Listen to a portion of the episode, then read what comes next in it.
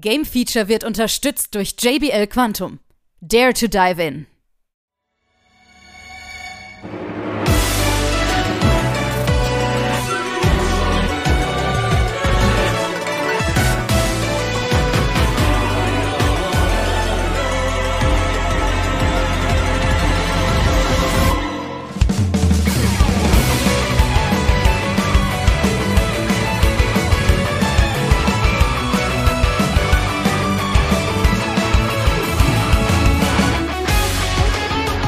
Folgt das Game Feature Test Center mit einem brandneuen Spieletest für euch.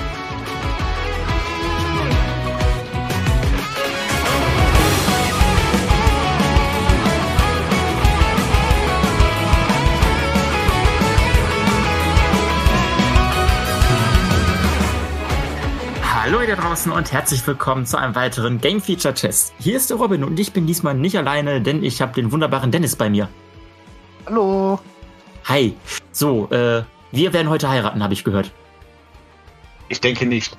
Nicht? Aber es geht doch um, um Engage. Es geht doch um heiraten. Engage ist doch heiraten oder sich verloben. Nicht? Nee, wo ich glaube, Engage ist eher so Bündnisse schmieden oder so. Ja, komm, Ehe ist doch kein, ist kein Bündnis. Okay, gut. Ja, okay, das ist, ja, das ist aber eine andere Art Bündnis. Na gut, äh, worum geht's? Es geht um Fire Emblem Engage. Das hast du für die Nintendo Switch nun getestet. Ja, genau, genau. Das stimmt. Und äh, ja, es ist ein neues Fire Emblem. Vier Jahre nach äh, Three Houses. Echt vier Jahre schon her? wieder? Ja, vier Jahre müsste das her sein. Kommt mir länger vor. Soweit ich recherchiert habe. ja, Fire Emblem Engage. Strategisch, Fire Emblem. Gute Charaktere, nein, Spaß. Ähm, worum geht's in Fire Emblem Engage? Einmal kurz zusammengefasst. Wir spielen Alia, dessen Aufgabe ist geworden ist, ähm, wie heißt nochmal dieser komische Drache? Hab ich schon vergessen. Das ist in der Regel immer irgendein Chaosdrache oder Felldragon, glaube ich, im Englischen. Ja, ja, ja, ja. Aber das ist ja grundsätzlich immer gleich. Es geht um irgendeinen bösen Drachen und wir müssen Sombron. irgendwelche. Genau. Ah, ja. Genau. Genau, also wir spielen Alia und ähm, wir starten irgendwo und nirgendwo gefühlt werden da wieder erweckt. Und äh, da geht gerade mehr oder weniger die Post ab, weil ein Drache oder Antagonist namens Sombron wieder erwacht ist, der auf die, auf die Suche nach den zwölf Emblemen ist, beziehungsweise Ringe. Und unsere Aufgabe ist es, diese zwölf zu finden. Hm. Ja. Und so machen wir uns auf mit unserer kleinen Crew, die wir am Anfang kennenlernen, die uns ein bisschen unterstützen, äh, von Level zu Level auf der Weltkarte ähm, ein Gefecht nach einem anderen Fire Emblem typisch durchzuführen. Und ja, Ja. Das Ja. war's, ne? das war's.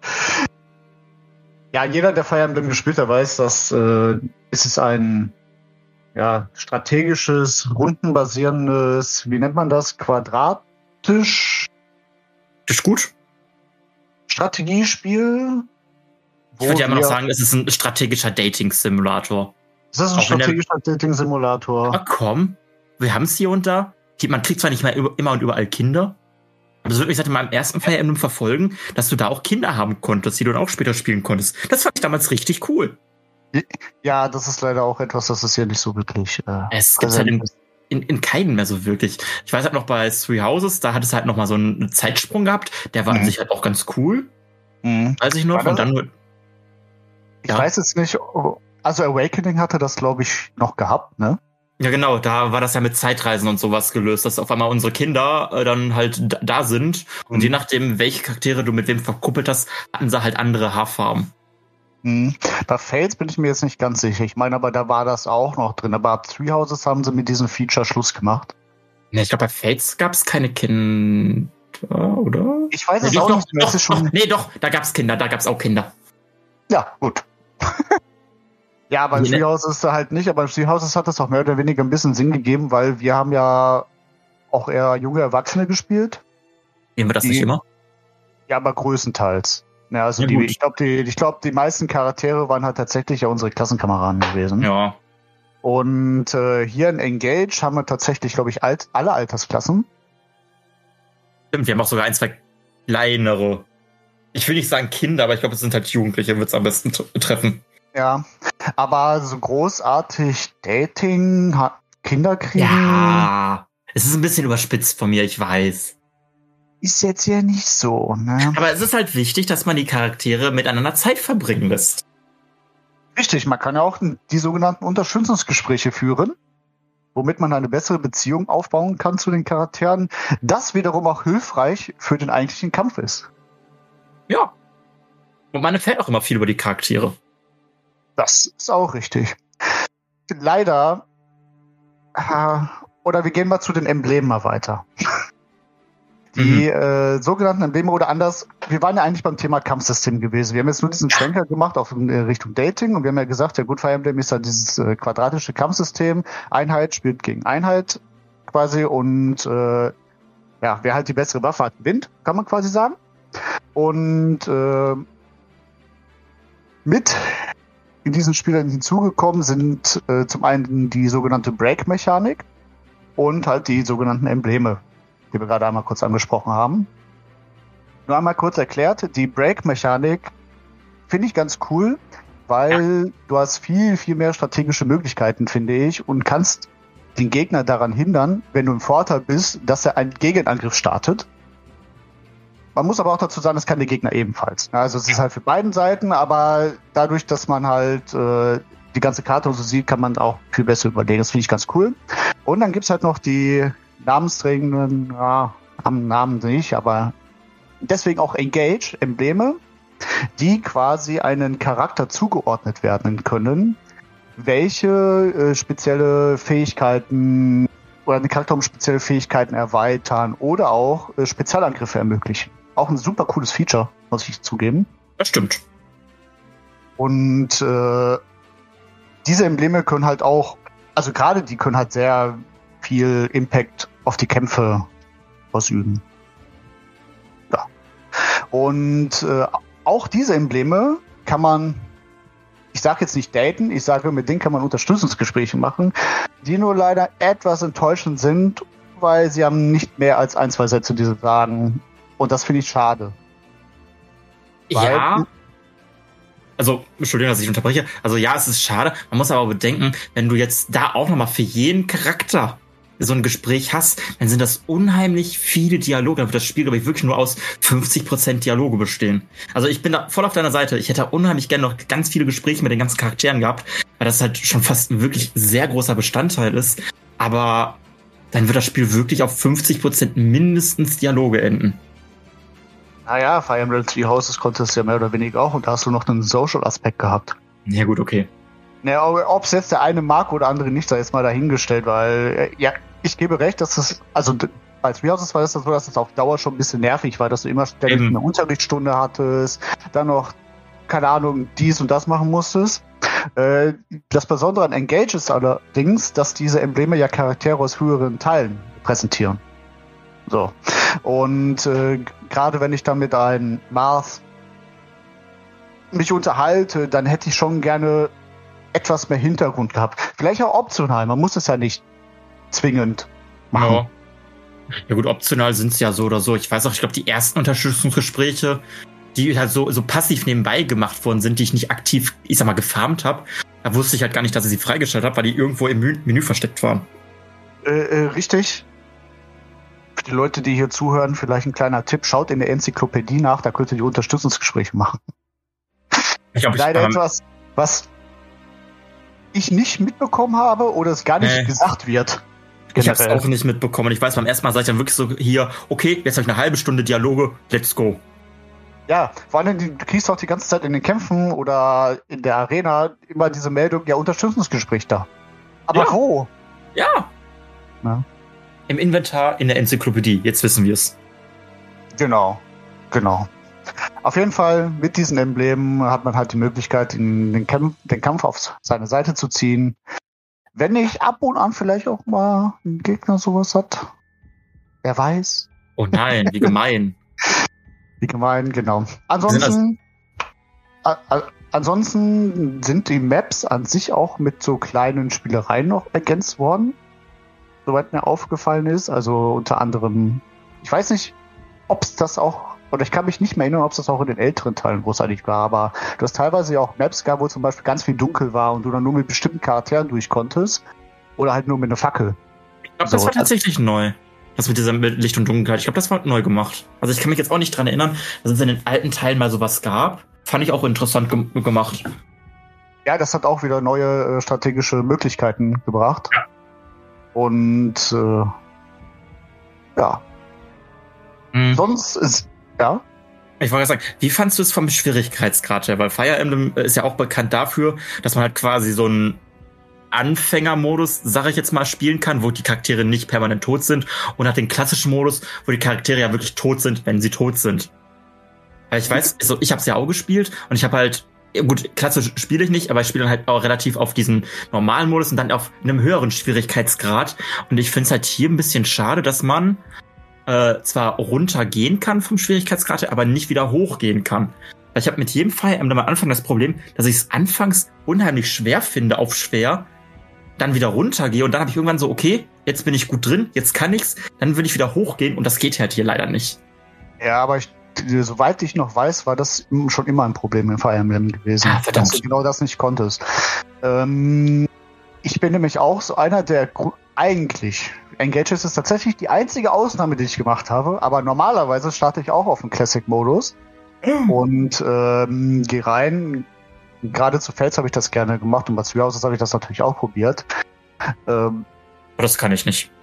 Aber ja, nach einer Zeit, wie du schon sagst, äh, du gehst zwar runter und dann willst du ja wieder hoch, aber ich glaube, das, ich glaube, das liegt aber auch daran, dass es eher schwierig ist, die Charaktere, die du ja eigentlich verlierst, wieder rauszunehmen. Ich glaube, das ist eher so ein technischer Punkt. Ich habe keine Ahnung. Kann sein. So. Weil du musst dir überlegen, es stirbt ein Charakter, du drehst den Schwierigkeitsgrad runter, jetzt sind ja alle Charaktere wieder da, schön und gut. Und irgendwann, sagen wir mal, drei Missionen später sagst du, okay, ich bin wieder ready, wir machen jetzt den Schwierigkeitsgrad wieder auf Classic-Modus, dann müssen ja die Charaktere ja wieder rausgehen, rausgenommen werden. Plus das Spiel muss ja dann noch berücksichtigen, was mit den Charakteren ist, die du eigentlich in diesen drei Missionen verloren hast. Also ich, ich glaube, das ist ja so ein technisches Ding. Wünschen würde es mir aber tatsächlich auch, wenn ich ganz ehrlich bin. Hm. Ja. Ja. Irgendwas wollte ich gerade noch sagen, ich habe es aber gerade vergessen. Äh, ach ja, neu in diesem Teil ist ja ein Online-Modus. tatsächlich. Uh. Erzähl uns mehr. Ähm, jetzt muss ich noch mal überlegen, wie das war. Wir hatten einen Staffelmodus, glaube ich, gehabt. Und wir hatten einen Dimensionsmodus gehabt. Soweit ich weiß. Und ich hatte mal diesen Dimensionsmodus ausprobiert und in diesen, korrigiere mich bitte, wenn ich dann, wenn ich das nicht richtig verstanden habe, in diesen setzen wir unsere Charaktere und online mäßig können andere Leute auch ihre Charaktere setzen und halt mitkämpfen. Mhm. Das Problem, was ich mit diesem Modus hatte, war nur, also zu den, zu, zumindest zu dem Zeitpunkt, wo ich es ausprobiert hatte. Der ist aus meiner Sicht nicht wirklich gut gebalanced. Der ist sau schwer. Der ist wirklich sau schwer, weil du ist gehst in diesen Kampf rein, du siehst diese Gegner, du siehst, was sie für äh, Waffen haben. Die haben ja teilweise schon über Meisterwaffen. Ja. Und äh, ich sag mal so, meine Party aus vier äh, Leuten, die halt gegen fünf andere gekämpft haben, die war halt nach einem Zug schon tot. ich bin mir aber auch sicher, dass es halt mehr so Endgame-Content ist, wo du bekommst von diesen äh, von diesen Multiplayer-Dingern halt Materialien, womit du halt die Emblem-Waffen selber herstellen kannst beim Schmied. Und ich ja. denke mal, die sind halt wirklich so für Endgame gedacht. Also ich habe ja. mich jetzt nicht so krass damit auseinandergesetzt, weil ich halt schnell gemerkt habe, so, okay, ich habe hier keine Chance, das macht gar keinen Sinn. Also verschwende ich meine Zeit jetzt nicht hiermit. Ähm, und dann habe ich immer gesehen, okay, du bekommst irgendwelche Kristalle. Diese Kristalle kannst du dann für diese Emblem-Waffe nutzen. So, ah, okay. Ich finde aber, dann bietet doch bitte diesen Modus nicht schon direkt zu Anfang des Spiels an. Ja. So, also du kannst dann direkt, wenn du in deiner Hubwelt bist, ähm, halt zu diesen Turmen hingehen und sagen, du willst diesen Dimensionskampf machen, löst er deinen Staffelpass oder was du da hast ein und dann hast du schon verloren. Also das ist für mich ein bisschen Verschwendung an dem Punkt. Ja. Also das ist halt schon irritierend, das stimmt. Und äh, da habe ich dann wirklich nicht so die Lust, da noch mal reinzugehen, wenn ich schon einmal richtig einen wegkriege. Jo. Hm? Mm, Gibt es noch etwas, wo du sagst, boah, das hat dir richtig, richtig gut gefallen oder das hat dir so richtig, richtig schlecht gefallen? Sehr gut gefallen haben, mich, haben mir tatsächlich die ganzen Charaktere. Weil ich hatte Ja. das Gefühl, je weiter du in die Story gekommen bist, umso besser wurden die Charaktere. Das stimmt. Also, die, Also- also, ich bin zwar, ich, ich, ich bin nicht so weit wie du tatsächlich, äh, aber die Charaktere sind wirklich super geworden diesmal. Außer das Design vom Hauptcharakter. Zahnpasta Boy oder Zahnpasta Girl. Oh, Ja, oh Gott. nee, äh, bin ich jetzt auch kein Freund von. Also ich weiß nicht, was sie sich dabei gedacht haben. So, yay, wir machen so Charaktere zwei Haarfarben, einmal rot und blau und zusammen. Und ich, ich hätte halt wieder gern, so wie in den Anteilen halt auch, dass wir halt wenigstens so ein bisschen den Charak- Charakter gestalten können. In Worten, wie Held werden doch, du hattest doch auch in äh, Three Houses doch nur Daraen und Ja, ja, aber du konntest halt in früheren Teilen konntest halt auch so ein bisschen das Design, also du konntest dir ein Gesicht aussuchen, sowas. oh, Äh, Haarfarben, Haarlängen und sowas. Ich meine, klar, Daraen. Moment, was war Daraen? Daraen war Awakening, ne? äh, nee, Daraen aka Robin. Äh, aka, Ja, Awakening. war das Awakening? Das war Daraen- Awakening. Ja, War das, ja, ja, Robin war Awakening. Das weiß ich sehr gut. Okay. Wenn du das sagst, Ähm, dann war das. ja. Ach, du hast recht, Awakening. Ja, und da konntest du halt wirklich noch, ein- gut, es war halt nur 3D, 3DS-Grafik, also war es damals wahrscheinlich nicht so ein großer Aufwand, aber du konntest dir verschiedene Augen, du konntest halt wirklich einen kleinen Character-Editor haben. Und das wurde halt später weniger. Und ich glaube, Fates hatte das auch. Nee, Fates hatte das dann schon nicht mehr. Jetzt hatte das nicht mehr, da waren, Da hattest du Cohen. genau, da war Corin schon festgelegt gewesen. Richtig. Und in äh, Three Houses, Three Houses. das auch nicht mehr richtig, weil Beilev Nee. einfach Beilev. Ja. Und aber ich gebe dir recht, ja, äh, gerade also wir reden ja hier von einem Fire Emblem, der quasi Next Gen jetzt schon quasi Old Gen, aber Switch, ne, also so 3DS, so ein Switch ist ja schon ein großes Ding. Da hätte man vielleicht dieses Feature nur einbauen können. Ja, ähm, da muss man auch wieder bedenken, wir haben auch richtige Cutscenes. Das ist halt die Frage, und unser Charakter kann auch wenigstens immerhin reden. Richtig, richtig. Und ich, ist halt die Frage, wie schwer, schwer das dann ist, wenn du halt einen kompletten Charakter-Editor hast. Wenn du jetzt halt wirklich 3D-Modelle hast und nicht so, so diese Stand-Cutscenes, sag ich jetzt mal, wo du diese Standbilder hast, wie auf dem 3DS oder so. Und ich habe jetzt auch noch mal den kleinen Vergleich äh, letztens gemacht zwischen Three Houses und Engage, was Grafik angeht. Und, und ich muss schon sagen, dass Engage schon grafisch doch schon besser als Three Houses ist. Definitiv. Weil am Anfang, wo ich das gespielt habe, habe ich mir so gedacht, ja, okay, die Grafik möge jetzt ein bisschen hin- hinter Three Houses sein, weil es halt so bunt ist und den ganzen Kram. Aber wo ich mir das jetzt nochmal angeguckt hatte, im Direktvergleich, äh,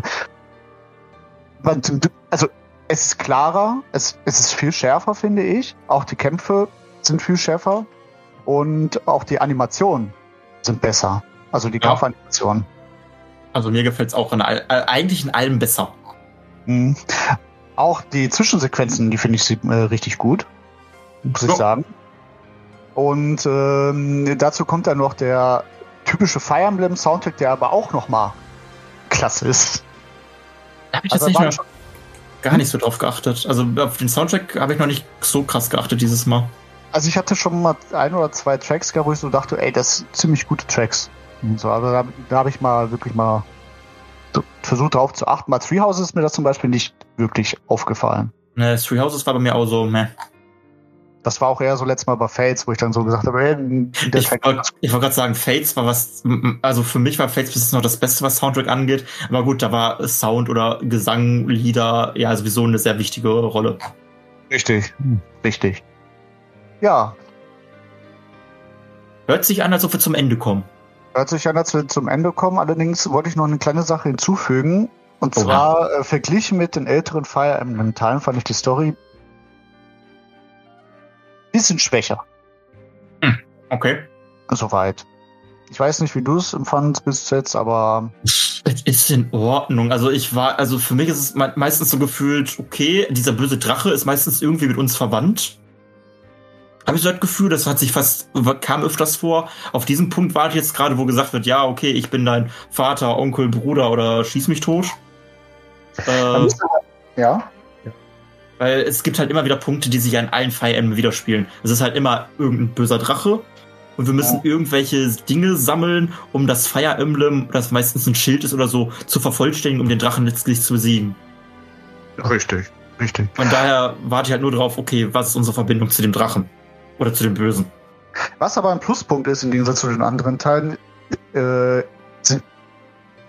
ist der Comedy-Anteil. Weil so, du hast so gut wie jede zweite Zwischensequenz, wo irgendein Charakter irgendwelche typischen Anime-Klischees äh, abliefert. Okay. Die, äh, es gab ja zum Beispiel irgendeine so Mission, da kam mal irgend so ein Bogenschütze an und äh, der hat sich dann einfach in Knien vor dich hingelegt und sowas halt. Sachen, die da, da musste ich schon schmunzeln, weil ich es halt äh, äh, schon lustig fand. Aber so Story, keine Ahnung. Mir nicht halt, so zugesagt. Hat mir nicht so zugesagt, aber mochte ich das eher dramatischere aus den beiden Vorgängern oder den letzten drei Vorgängern. No. Also ich glaube, Three Houses fand ich, was das angeht, auch bis jetzt auch, auch am dramatischsten. Oder beziehungsweise auch Fate. Also die beiden haben sich da jetzt nicht so viel gegeben, fand ich. Die waren beide sehr gut. Ja, das stimmt. Gut. Ja. Dann fehlt uns jetzt nur noch eine gewisse Zahl, die Wertung. Wow, die Wertung. Ja, ich habe dem Spiel eine gute 85 gegeben eigentlich. Ja, ja 85 hört sich gut an. Genau. Ja.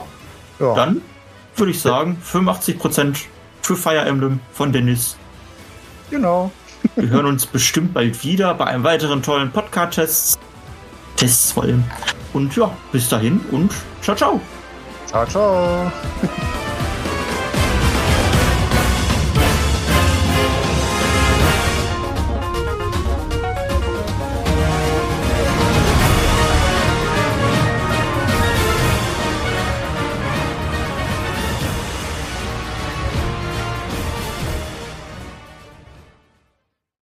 Alle weiteren Informationen findet ihr auf gamefeature.de.